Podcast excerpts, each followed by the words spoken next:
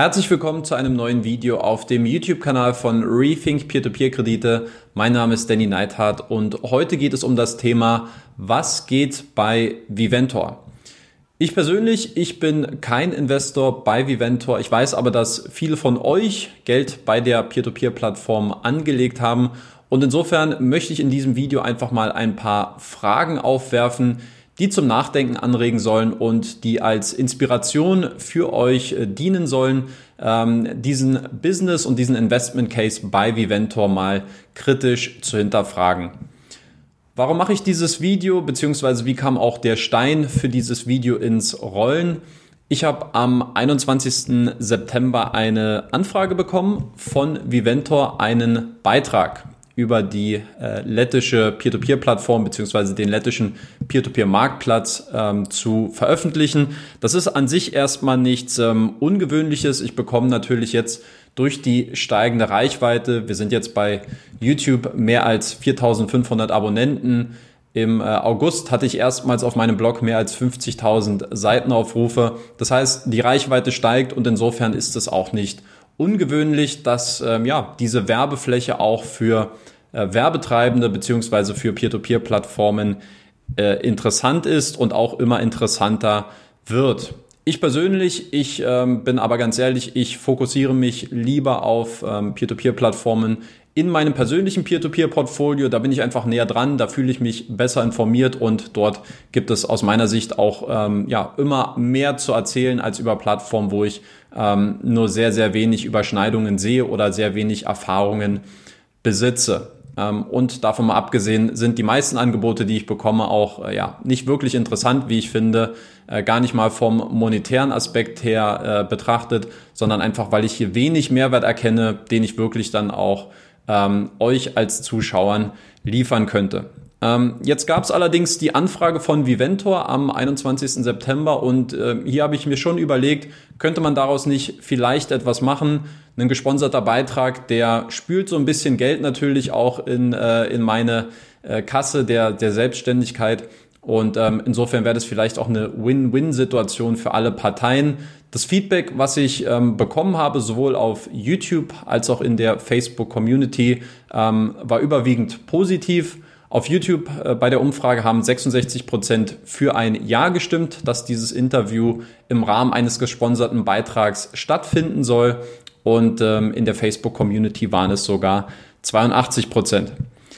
Was die Konditionen angeht, ähm, wurde stillschweigend vereinbart. Ich kann aber sagen, dass wir uns eigentlich relativ schnell einig geworden sind. Äh, ich glaube nicht, dass ich hier horrend hohe Preise verlangen äh, verlangt habe. Deswegen gab es ja auch relativ ähm, schnell eine Einigung. Viel wichtiger aus meiner Sicht war, wie soll das Ganze auch ablaufen? Ja, einen ähm, eine Peer-to-Peer-Plattform, beziehungsweise in dem Fall ein Werbepartner, der würde sich natürlich auch eine entsprechende Berichterstattung oder eine tendenziöse Berichterstattung ähm, wünschen.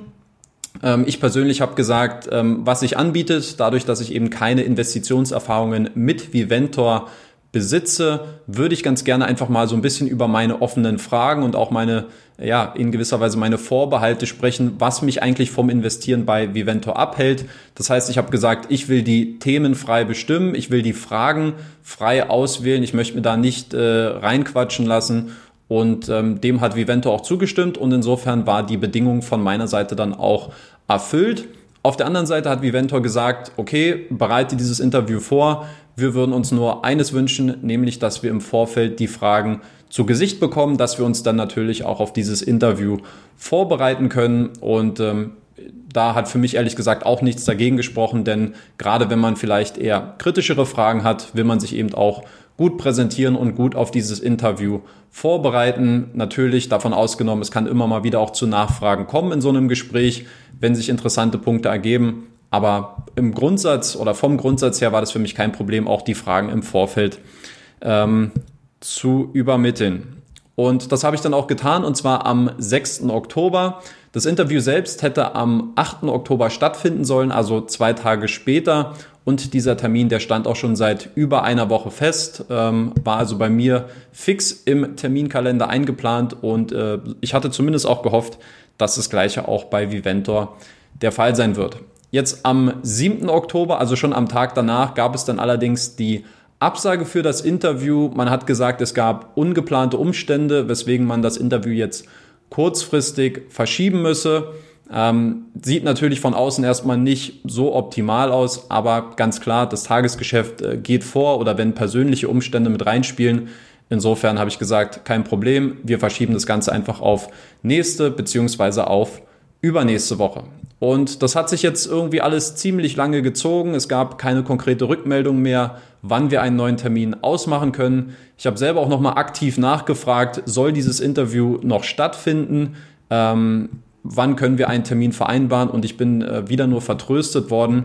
Und dadurch, dass es jetzt schon vier Wochen lang äh, her ist, dass wir jetzt keinen neuen Termin gefunden haben, gehe ich einfach mal davon aus, dass sich dieses Interview erledigt hat, äh, dass wir das äh, zu den Akten legen können. Und äh, damit mein Rechercheaufwand jetzt aber nicht komplett umsonst gewesen ist, möchte ich in diesem Video einfach mal meine wichtigsten Fragen ähm, mit euch ähm, ja, besprechen und einfach mal so auch meine Gedanken ähm, mit euch teilen, was mich momentan bei Viventor umtreibt und was auch so die offenen Fragen von meiner Seite sind, die mich persönlich von einem Investment ähm, bei dem lettischen Marktplatz abhalten.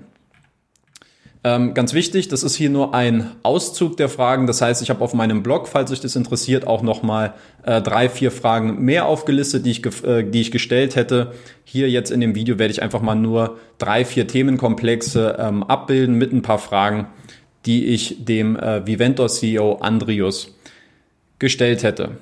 Der erste Themenkomplex, das sind für mich die, ähm, die neue Eigentümerstruktur und die neuen Besitzverhältnisse bei Viventor. Es gab ja im Juni 2020 die Mitteilung, dass sich die Eigentümerstruktur von Viventor geändert hat. Und zwar hat die Prestamos Prima Group 100 Prozent der Anteile an der SIA Viventor an eine niederländische Investmentgesellschaft namens Lotus 597 verkauft. Und in dem Zusammenhang hätte mich mal interessiert, was sind so die Umstände von diesem Deal gewesen und äh, was waren auch so Käufer- und Verkäufermotivationen? Ähm, die Prestamos Prima Group, die bis dato ähm, Besitzer der Sia Viventor gewesen ist, das ist ja eine ähm, zu ein, also hat zu 100 Prozent einer zyprischen Offshore-Gesellschaft äh, gehört, an welcher unter anderem auch der russische Investor äh, Oleg Boyko beteiligt gewesen ist. Da hätte mich in erster Linie mal interessiert, warum ähm, hat man sich dazu entschieden, jetzt zu diesem Zeitpunkt ähm, Viventor zu verkaufen. Auf der anderen Seite, Lotus 597 ist eine niederländische Investmentgesellschaft, die zur Gillian Gruppe gehört, äh, die in Teilen auch etwas mit dem Kreditgeschäft zu tun hat und hier auch einzelne Tochtergesellschaften in diesem Segment besitzt. Aber worin besteht jetzt aktuell das konkrete Interesse, Viventor auch zu diesem Zeitpunkt jetzt zu kaufen? Über die Konditionen, über die Rahmenbedingungen, ähm, zu welchem Preis das Ganze auch äh, über die Bühne lief, darüber ist stillschweigend äh, vereinbart worden. Insofern ähm, wäre jetzt hier, glaube ich, auch nicht mehr herauszuholen gewesen. Aber ich hätte mich äh, auf jeden Fall auch nochmal dafür interessiert, ähm, wie sich auch der Einfluss äh, des neuen Anteilseigners auf die strategischen sowie die operativen Aktivitäten von Viventor ausgewirkt hätte. Gerade so im Hinblick auf Mitspracherecht oder wie man jetzt auch Viventor in Zukunft vielleicht anders gestalten möchte.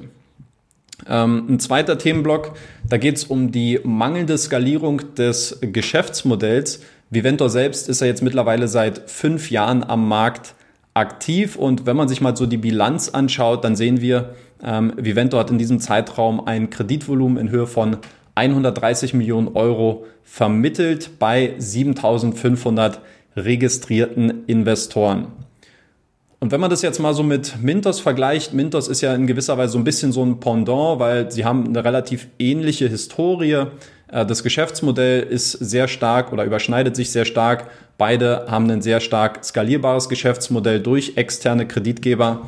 Aber wenn man einfach mal Viventor und Mintos gegenüberstellt, dann sieht man, dass äh, Viventor bedeutend kleiner ist. Und da hätte mich mal interessiert, ähm, worauf Viventor das eigentlich zurückführt. Ja, was sind die Umstände, dass man im Vergleich zu Mintos sein Geschäftsmodell deutlich weniger äh, skalieren konnte und äh, ja in einem äh, deutlich geringerem Umfang so stark ausgebaut hat, ähm, wie es zum Beispiel Mintos getan hat. Ein Argument hätte ja zum Beispiel sein können, dass man ähm, bei den Kreditgebern deutlich vorsichtiger ist, mit wem man dort zusammenarbeitet, Aber da, wenn man da mal ein bisschen näher äh, hin, hinschaut, ähm, wen Vivento da in der Vergangenheit ausgewählt hat und welche Probleme Vivento auch momentan mit bestimmten Kreditgebern hat, ähm, ist es, glaube ich, im Vergleich zu Mintos steht ihm eigentlich nichts nach. Also beide haben äh, jeweils ihre Probleme dort mit den äh, Kooperationspartnern. Aber warum ist es so, dass äh, ja, Vivento in fünf Jahren effektiv 130 Millionen Euro an Krediten finanziert hat über ein stark skalierbares äh, Geschäftsmodell und bei Mintos allein im letzten Jahr äh, waren es ja drei Milliarden Euro. Also das ist schon nochmal eine ganz, ganz andere Welt. Hätte mich mal interessiert, auf welche Umstände Viventor das ähm, zurückgeführt hätte. Der nächste Themenblock wäre die Investment Brokerage Firm Lizenz gewesen, für die sich Viventor ja momentan wie auch viele andere Peer-to-Peer-Plattformen in Lettland bewirbt. Ähm, diese IBF-Lizenz, da, das bedeutet faktisch eine Investment Brokerage Firm Lizenz. Das ist eine von zwei Möglichkeiten, wie sich ähm, Peer-to-Peer-Plattformen und Marktplätze dann unter der neuen Gesetzgebung ähm, regulieren lassen können. Und äh, hier hat Vivento auf dem Blog im Juli kommuniziert, dass man allerspätestens im Herbst diesen Jahres diese Lizenz bekommen werde. Ähm, und da hätte mich mal interessiert, wie ist eigentlich der äh, Zeitplan aktuell? Plant man das immer noch ein, dass man das in diesem Jahr zumindest noch über die ähm, Bühne bekommt? Und was würde sich auch ganz konkret verändern jetzt? Ähm, es gibt ja auch mehrere äh, Regularien, die dann da auch mit einhergehen mit dieser Lizenz. Was würde sich dann auch ganz konkret auf der Peer-to-Peer-Plattform äh, beziehungsweise auf dem Peer-to-Peer-Marktplatz in Zukunft für die Investoren verändern? Und ein vierter und letzter Themenblock, da geht es um das Thema Transparenz. Da habe ich äh, gleich mehrere äh, Punkte äh, drunter umfasst. Zum einen ähm, glaube ich, was man bei Viventor schon beobachten kann in den letzten äh, Monaten ist, dass es eine deutlich größere Bereitschaft gibt, öfter und auch transparenter über die Geschäftsentwicklung zu kommunizieren. Das ist auf jeden Fall was, was man äh, Viventor zugute halten muss. Allerdings fehlen meiner Auffassung nach immer noch auch ganz wichtige und entscheidende Informationen äh, allen voran, dass man auch mal einen wirtschaftsgeprüften Finanzbericht des Unternehmens veröffentlicht. Ähm, hier hätte mich von Andrius interessiert, warum ist das so? Warum hat man bis dato noch nichts äh, zu der finanziellen Performance von Viventor veröffentlicht? Wird sich das in Zukunft ändern und welche Details kann äh, er gegebenenfalls über die finanzielle Performance von Viventor kommunizieren?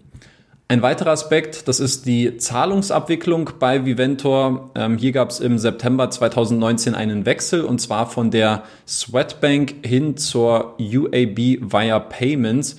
Ähm, und obwohl dieses Institut eine Electronic Money Institution Lizenz besitzt, ähm, handelt es sich hierbei aber um keine Bank als solche. Und hier hätte mich mal interessiert, warum hat man diese Änderung äh, vorgenommen und kann man auf diese Weise auch eine Trennung zwischen Anleger und Unternehmenskapital gewährleisten. Und äh, dann haben wir noch einen Themenblock, genau, und zwar äh, so ein bisschen so einen Bock, den Viventor jetzt eigentlich ähm, vor kurzem geschossen hat, und zwar im September diesen Jahres.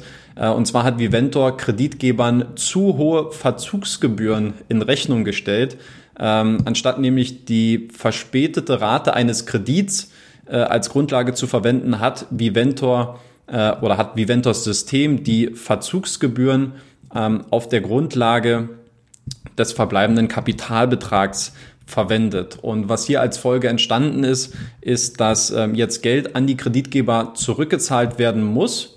Und ähm, dadurch entsteht folgende Situation für die Investoren.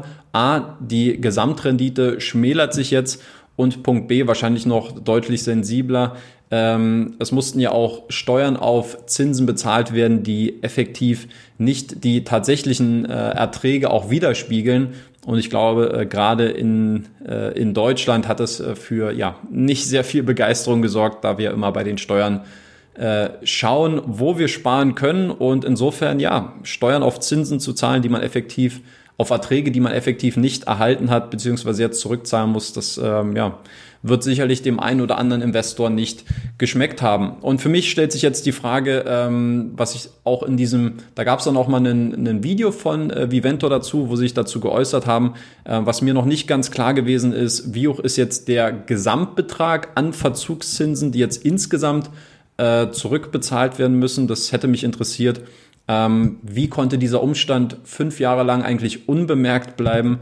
äh, und wie geht Viventor jetzt auch mit dieser Situation um. Ja. Also das sind äh, zusammengefasst einfach mal so ein paar Themenblöcke und ein paar Fragen, die ich Viventor in einem Interview gestellt hätte. Ähm, dass es zu diesem Interview ähm, nochmal kommen wird, bezweifle ich zu diesem Zeitpunkt. Ähm, falls es hier nochmal Antworten von Viventor äh, oder eine Stellungnahme von Viventor dazu geben sollte, werde ich das in irgendeiner Form kommunizieren, sei es hier auf YouTube oder dann direkt auf dem Blog. Ähm, ich persönlich muss sagen, ich habe vorher relativ wenig Gründe gesehen. Es hat nicht nur was mit Viventor zu tun, aber für mich gab es relativ wenig Gründe, ehrlich gesagt, bei Viventor äh, zu investieren in der Vergangenheit. Und jetzt hat sich das in gewisser Weise auch so ein bisschen bestätigt, weil dieser Grad an Professionalität, äh, glaube ich, nicht so ganz da ist, wie ich mir das zumindest persönlich ähm, wünschen würde. Wenn man Reichweite sucht, wenn man versucht, sein Publikum zu finden, wenn man wachsen will, dann finde ich es auch legitim, wenn man ähm, mich jetzt anspricht in diesem Fall und fragt, können wir nicht irgendwie was machen, um einfach ein bisschen mehr Publicity zu bekommen, ein bisschen mehr Reichweite, ein bisschen mehr Aufmerksamkeit zu bekommen. Ähm, aber dann finde ich, muss man sich auch den kritischen Fragen stellen und ähm, das sieht aus meiner Sicht schon sehr stark danach aus, dass man diesem äh, Dialog hier mit mir und meinen Fragen, dass man dem so ein bisschen aus dem Weg gehen soll, äh, wollte. Ja, ist zumindest mein Eindruck. Professionalität, da habe ich auch letztens was mitbekommen, dass Viventor, glaube ich, auch eins zu eins eine Investorenumfrage von Peerberry einfach äh, verwendet hat und an seine Investoren geteilt hat. Ähm, ja, spielt da vielleicht auch so ein bisschen mit rein in dieses Bild.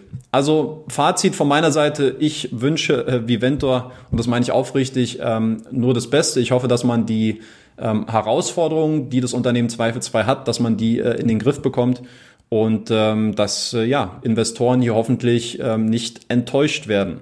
Ansonsten, ja, wie bereits erwähnt, sollte es noch zu einer Beantwortung der Fragen kommen, dann äh, werde ich das in irgendeiner Form auf jeden Fall nachreichen. Bis dahin, schreibt mir gerne mal in die Kommentare, ob ihr bei Viventor investiert, ähm, was so eure Erfahrungen mit dem Peer-to-Peer-Marktplatz aus Lettland sind. Und äh, ansonsten, ja, danke fürs Zuschauen. Gerne wieder den Daumen nach oben da lassen, YouTube-Kanal abonnieren und wir sehen uns beim nächsten Video hoffentlich wieder.